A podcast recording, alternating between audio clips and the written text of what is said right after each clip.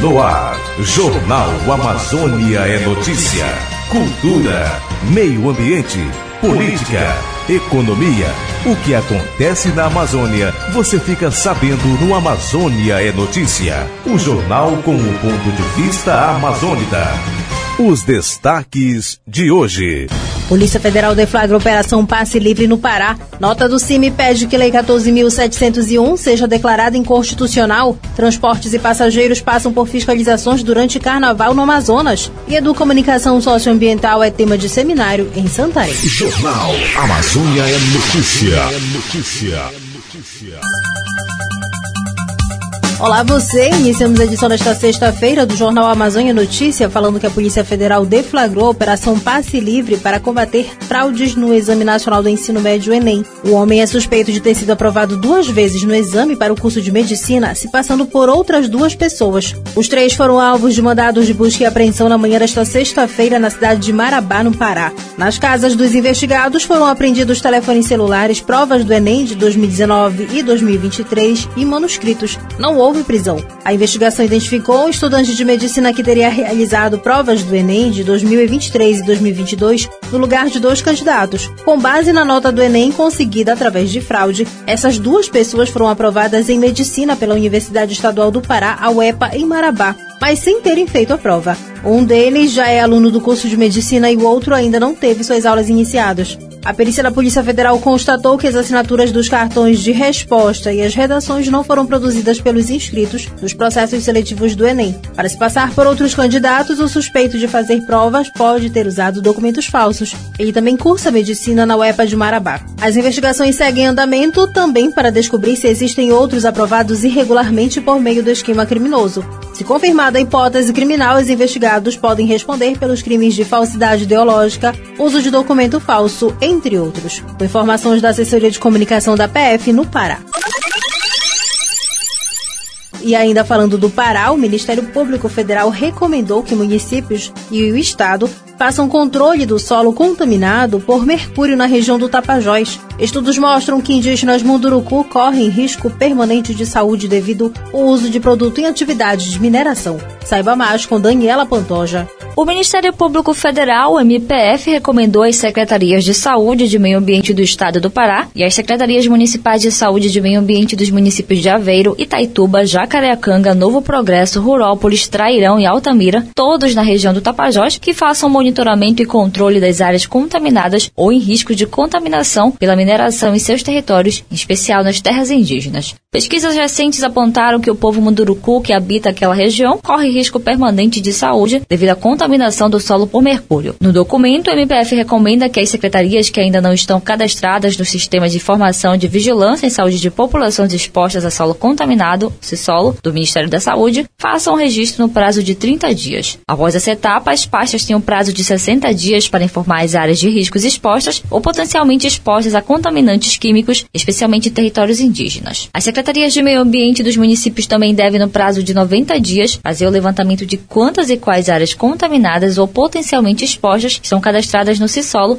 encaminhar ao MPF e ao Instituto Brasileiro de Meio Ambiente e dos Recursos Naturais Renováveis, o IBAMA, relatório dos dados coletados. No mesmo prazo, os órgãos devem enviar o relatório com os dados do levantamento para a Secretaria de Saúde do Estado do Pará e dar publicidade aos dados estatísticos referentes às áreas contaminadas, possibilitando a construção de indicadores ambientais e de saúde. O objetivo da ação é identificar as populações expostas ou potencialmente expostas aos efeitos nocivos da contaminação por mercúrio localizada nas bacias do rio Tapajós, na microrregião de Itaí Itaituba para realizar o monitoramento, o planejamento de políticas públicas de saúde preventivas e combativas, bem como o repasse de recursos federais para as ações de saúde necessárias. O MPF instaurou um inquérito civil em 2021 para averiguar a contaminação por mercúrio do povo Munduruku e a eventual responsabilidade por omissão do Estado na microrregião de Itaituba. Na investigação, foram incluídos estudos realizados pela Fundação Oswaldo Cruz, a Fiocruz, pela Universidade Federal do Oeste do Pará, UFOPA, Centro Universitário da Amazônia, Hospital Regional do Baixo Amazonas, além de outros outros órgãos e instituições de ensino. As pesquisas concluíram que a atividade garimpeira vem promovendo alterações de grande escala no uso dos solos nos territórios tradicionais da Amazônia, com impactos socioambientais diretos e indiretos nas populações locais, incluindo prejuízo à segurança alimentar, à economia local, à saúde das pessoas e ao ecossistema. Indígenas de três aldeias Munduruku, Maibã, Sairé Abói e Sairé Maibã, na região do Médio Rio Tapajós, estão sob risco permanente devido aos efeitos tóxicos do mercúrio no organismo. Os estudos apontaram que o fato de trabalhar no garimpo não se relaciona com altos níveis de mercúrio no sangue, o que sugere que a população pode estar sendo exposta a altos níveis de mercúrio em sua dieta. Na investigação, o MPF consultou o Banco de Dados Nacional sobre áreas contaminadas e averigou que o Estado do Pará não disponibiliza o acesso aos relatórios de áreas contaminadas, contrariando a resolução do Conselho Nacional do Meio Ambiente. O CONAMA determina que os órgãos ambientais competentes, quando da constatação da existência de área contaminada ou reabilitada para uso declarado, comunique formalmente os órgãos federais, estaduais, distrital e municipais de saúde, meio ambiente e de recursos hídricos. O caso está sendo acompanhado pela Câmara de Populações Indígenas e Comunidades Tradicionais do MPF. Com informações do Ministério Público Federal no Pará, Daniela Pantoja para a Rede de Notícias da Amazônia. E uma nota do CIMI pediu que a Lei 14.701 seja declarada inconstitucional. Enquanto a ação não é julgada, a lei segue em vigor. Confira com a Dispésia. É urgente que a Lei 14.701, que decreta o extermínio dos povos indígenas, seja declarada inconstitucional alerta o CIMI, o Conselho Indigenista Missionário, em nota divulgada nesta quinta-feira, 15 de fevereiro promulgada em pleno recesso legislativo em 28 de dezembro de 2023 pelo presidente do Senado Rodrigo Pacheco, a lei rompe com um pacto constitucional. Mesmo sendo inconstitucional, a medida foi promulgada depois do Congresso derrubar os vetos do presidente Lula às partes mais perigosas da lei, avalia o CIMI. Com este ato, a Lei 14.701 passa a vigorar de forma integral, causando insegurança física e jurídica aos povos indígenas, e instaura uma situação de conflito constitucional. A ação do Congresso inseriu no ordenamento legal brasileiro uma norma legislativa que é inconstitucional em seu conteúdo e em sua forma. Kleber Busato, do CIMI, fala sobre a gravidade da lei. E isso pode se refletir, por exemplo, em relação aos procedimentos administrativos. O Poder Executivo Federal, governo, Lula, Ministério da Justiça, FUNAI, são órgãos do Poder Executivo que são, por lei, obrigados a respeitar a Lei 14701 enquanto não for declarada a sua inconstitucionalidade. Nesse momento, qualquer procedimento administrativo de demarcação de terra indígena que for movimentado pela lei teria que respeitar os termos da lei, portanto, o próprio marco temporal, a questão do renitente esbulho, as novas exigências. Significa, portanto, que Caso o Executivo Federal movimente procedimento administrativo de demarcação de terra indígena, nesse momento, o risco de que isso, em vez de o procedimento avançar para fases seguintes do processo de demarcação, ele retroaja, ele é muito grande. O resultado previsível é a manutenção de diversas comunidades em situação de vulnerabilidade extrema, o acirramento dos conflitos com risco eminente de desalojamentos, ataques contra comunidades indígenas, inclusive assassinatos.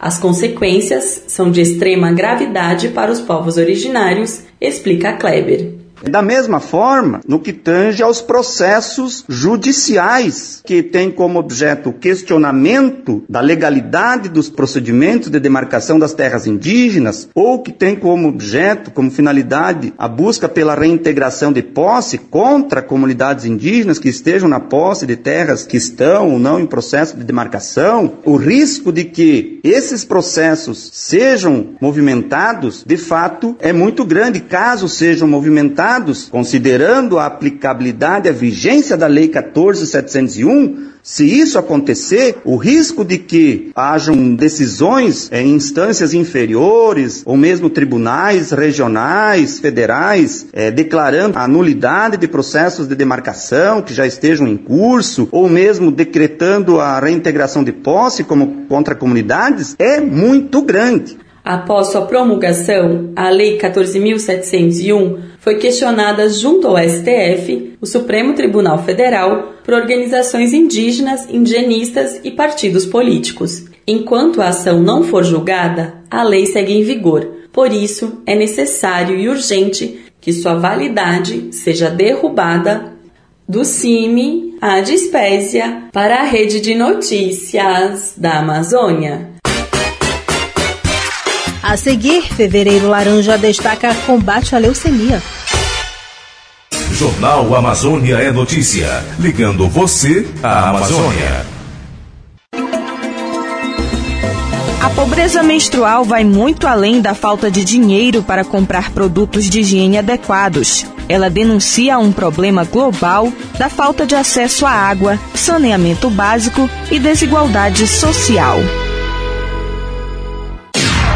Rede de Notícias da Amazônia, RNA, emissoras associadas, Rádio Rio Mar de Manaus, Rádio Alvorada de Parintins, Rádio FM Castanho, Rádio Educadora Rural de Coari, Rádio Novo Milênio de São Gabriel da Cachoeira, Rádio Educadora de Tefé, FM Monte Roraima de Boa Vista, Roraima, Rádio Verdes Floresta de Cruzeiro do Sul no Acre, Rádio Rural de Santarém. E Rádio Nazaré FM de Belém. Rede de Notícias da Amazônia, o rádio integrando a Amazônia e aproximando seus habitantes. O desmatamento é o principal responsável por nossas emissões de gases causadores do efeito estufa. Dê preferência a produtos de madeira com o selo FSC. Esta é a garantia de que a madeira foi retirada corretamente. Ao comprarmos produtos sustentáveis, diminui os incentivos para desmatar a floresta. Jornal Amazônia é notícia.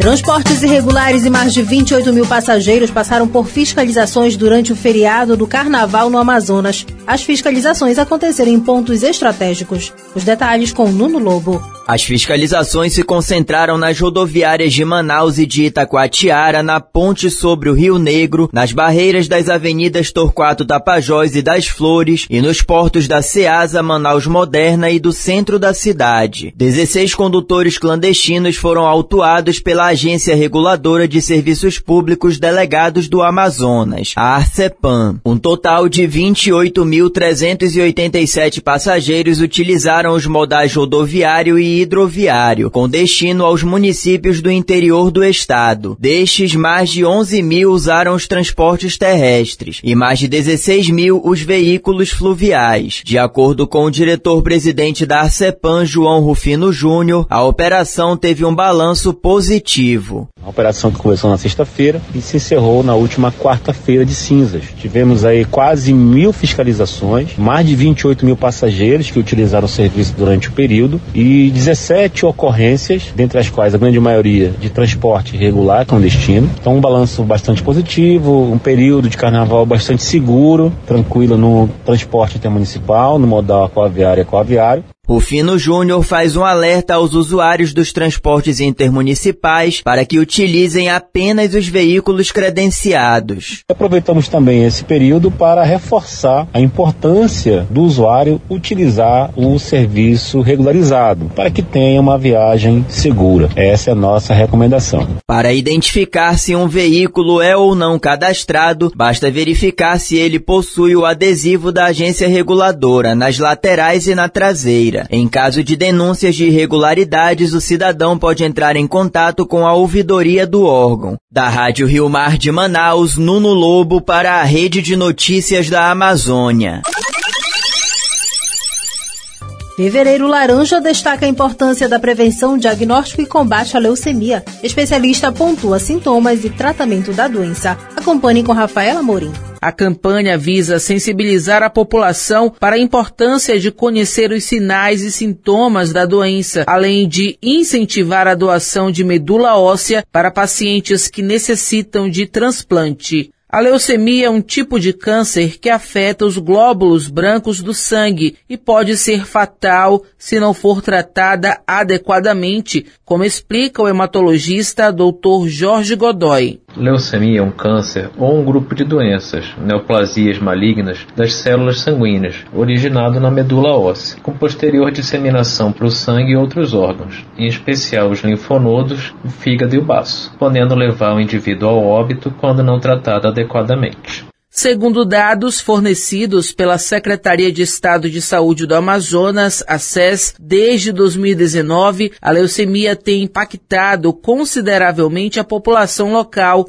Nas leucemias, em especial nas leucemias agudas, os sintomas serão relacionados à falha do sistema hematopoético, em especial os relacionados à anemia, como cansaço, fadiga, além da falha dos glóbulos brancos, então com infecções de repetição ou infecções potencialmente graves, além da falha das plaquetas, com distúrbios de coagulação, levando potencialmente a sangramento. Entre os sintomas que devem ser observados estão a fadiga, palidez, febre e aumento dos glândulos linfáticos. O diagnóstico precoce é importante para o sucesso do tratamento. O tratamento das leucemias pode ser bastante distinto de acordo com o tipo da leucemia. Enquanto nas leucemias agudas objetivamos a cura do paciente, nas leucemias crônicas objetivamos o seu bem-estar. Muitas vezes o tratamento pode não ser necessário quando adotamos uma conduta expectante ou com o objetivo de controle da doença. Em geral, o tratamento é baseado em quimioterapia ou combinações de quimioterapia, medicamentos que podem podem ser utilizados tanto na veia quanto por via oral. Em 2023, 66 adultos e 92 crianças foram atendidos nos hospitais públicos do Amazonas devido à leucemia. No caso das crianças, a incidência mais significativa está na faixa etária de 2 a 9 anos. Desde o início de 2024, 66 novos pacientes iniciaram o tratamento contra a leucemia no estado. Da Rádio Rio Mar de Manaus, Rafaela Amorim para a Rede de Notícias da Amazônia. Em Santarém, coletores de aterro sanitário recebem orientações sobre o combate ao trabalho infantil. Na ocasião, foram distribuídos materiais educativos, canais de denúncia, além do repasse de informações sobre a importância do uso de equipamentos de proteção individual no local. Os detalhes com Lies de Costa. As ações estratégicas do Programa de Erradicação do Trabalho Infantil AEPET, vinculado à Secretaria Municipal de Trabalho e Assistência Social, a Centras de Santarém, realizou nesta quinta-feira uma ação de prevenção e enfrentamento ao trabalho infantil para os coletores que trabalham no aterro do Perema no município. A iniciativa buscou sensibilizar os coletores sobre a importância de denunciar casos de trabalho infantil, seja no âmbito familiar ou no ambiente de trabalho. Além disso, os trabalhadores foram informados sobre os riscos à saúde e à segurança que o trabalho em ambientes insalubres insalubres, como o aterro sanitário, podem oferecer aos menores de idade. Na ocasião, os coletores receberam orientação, material educativo sobre combate ao trabalho infantil e sobre os canais de denúncia. Além disso, também foram repassadas informações sobre a importância do uso de equipamentos de proteção individual os EPIs. Ednelson Souza, coordenador da EPET, explicou a importância da ação e destacou um avanço na visita, haja vista que nenhuma criança ou adolescente foi encontrado no local. Então, essa importância do, da orientação aqui no aterro de Perema é com relação ao trabalho infantil, né? E outras violações de direito. Essa criança ou esse adolescente, né? Ela tem que estar tá na escola, porque é lei, né? A, a, lei, ela garante que essa criança, ela tem que ter acesso à educação, à saúde e à cidadania. Então, orientamos aqui as famílias, né? Com relação a essas crianças e adolescentes que são encontradas, né? E que, graças a Deus, não encontramos, né? Eles já relatam que, que elas não vêm para cá, que elas estão em horário de aula e, e é mais é, normalmente os pais que estão vindo para cá, né? Então isso daí já é um avanço para nós, mas que a gente não deixe de orientar, né? Sempre a gente vai estar fazendo essas visitas rotineiras aqui no aterro de Perema, não só aqui, né? Mas também em outros pontos da cidade. Roseli dos Santos trabalha mais de 10 anos no aterro e esteve presente na ação e citou que alguns pais levam crianças pequenas para o local. É muito perigoso, porque tem vezes que tem até criança né, e os pais trazem as crianças para cá para o aterro. Ah, é errado mesmo, é muito perigoso mesmo. Durante a ação, a Cooperativa de Reciclagem de Santarém, Compressan, que atua na coleta seletiva de material reciclável como papel, PETs e metais no aterro sanitário, recebeu a equipe do AIPET. Além disso, a equipe do Centro de Referência de Assistência Social, CRAS do bairro Urumari, também esteve presente na ação, ofertando atendimento social, psicológico e atualização do cadastro único. De Santarém, no Pará, Liege Costa para a Rede de Notícias da Amazônia. Em instantes, você confere as últimas informações do Jornal Amazônia é Notícia. Jornal Amazônia é Notícia. A Amazônia, próxima a seus habitantes. Invista e aproveite hortas caseiras ou comunitárias. Você pode doar ou congelar, caso tenha produção superior ao que sua família pode consumir. Rede de Notícias da Amazônia. Instrumento de formação humana e cristã e de valorização das culturas e povos originários da Amazônia. Substitua a mangueira por um balde e um pano para lavar seu veículo. O consumo de água será muito menor. Feche a torneira enquanto ensaboa as mãos, escova os dentes ou faz a barba. Não desperdice água. O meio ambiente e as futuras gerações agradecem. Jornal Amazônia é notícia. A Amazônia próxima a seus habitantes.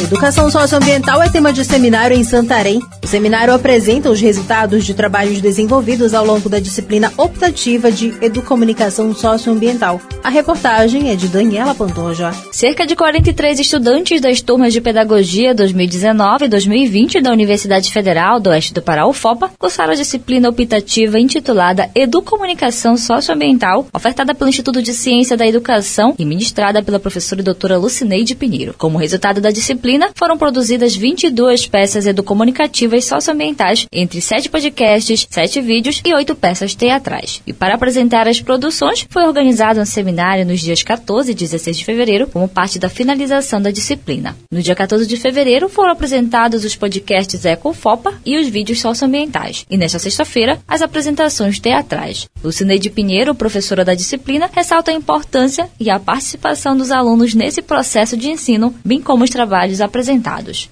O encerramento da disciplina foi dia 16 de fevereiro e com a apresentação de sete peças educomunicativas na área do teatro e composição muito interessante com as equipes, trazendo temáticas super importantes para a nossa reflexão e mostrando como é possível trabalhar de uma maneira lúdica questões socioambientais seríssimas que vêm atingindo nossa população e muitas vezes nós deixamos de falar porque o tema parece muito complexo. Então, um trabalho de pesquisa que possa trazer isso para os estudantes e foi o que nossos alunos fizeram agora. Eles estão preparados para, estando nas escolas, começar a fazer esse trabalho também no chão dessas escolas, envolver nossas crianças e jovens, adolescentes é, em temáticas socioambientais, direitos humanos e qualquer uma outra temática que possa ser discutida na escola com nossos alunos, numa perspectiva educomunicativa. Joilson Anjos, discente da turma de pedagogia da UFOPA, ressalta sobre o aprendizado adquirido durante a disciplina, primeira vez ofertada pela UFOPA.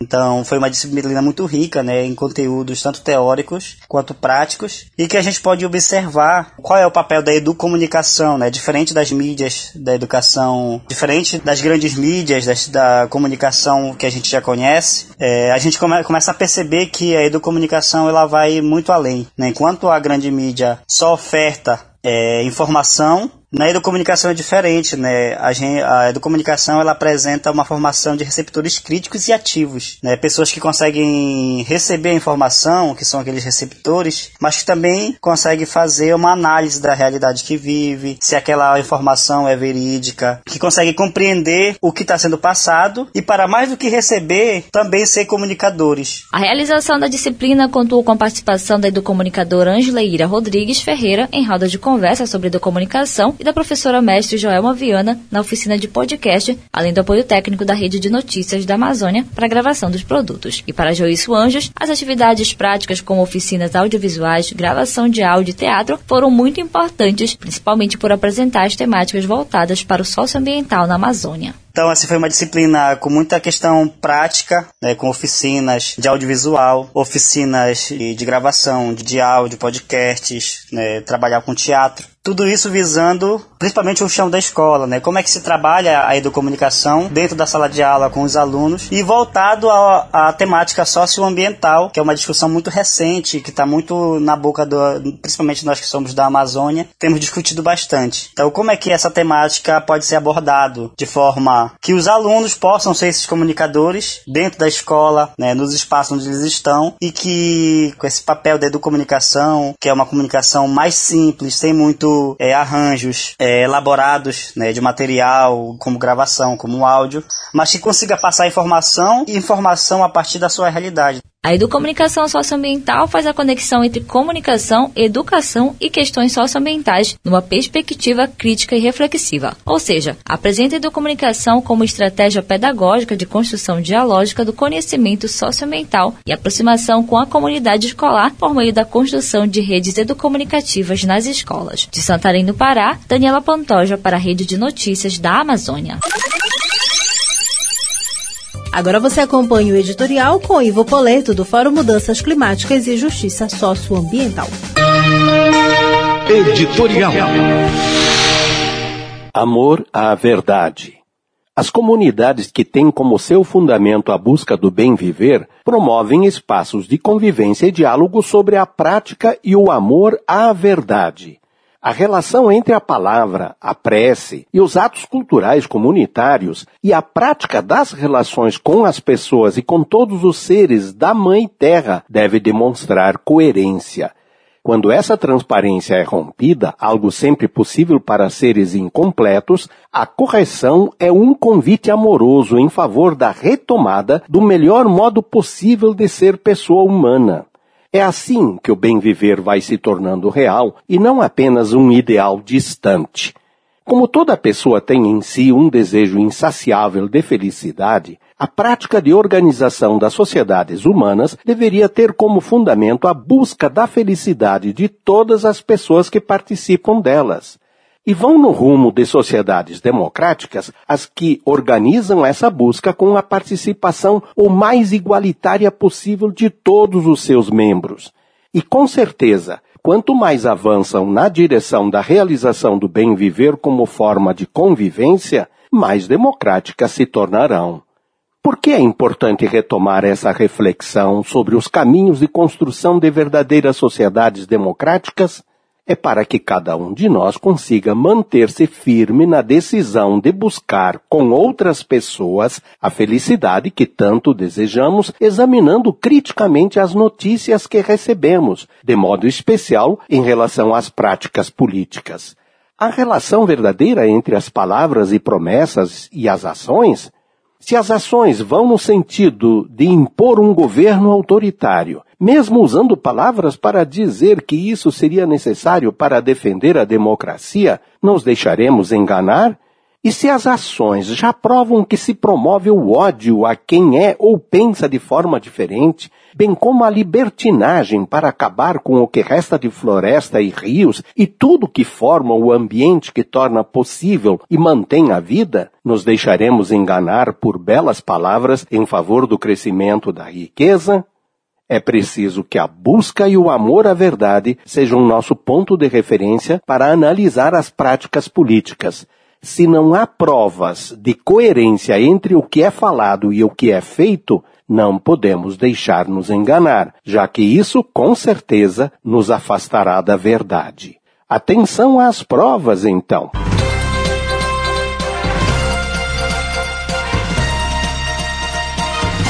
Encerra aqui a edição de número 3.903 do Jornal Amazônia Notícia, uma produção da Rede de Notícias da Amazônia. Reportagens Nuno Lobo, Rafaela Morim, Liege Costa, Daniela Pantoja e Ardis Pésia. Edição da Leuso Menezes. Produção e a apresentação Jéssica Santos. O Jornal Amazônia Notícia volta na segunda-feira. Essas e outras informações você pode conferir acessando nosso site rede de notícias da Amazônia.com.br. A você, uma boa noite e um excelente final de semana.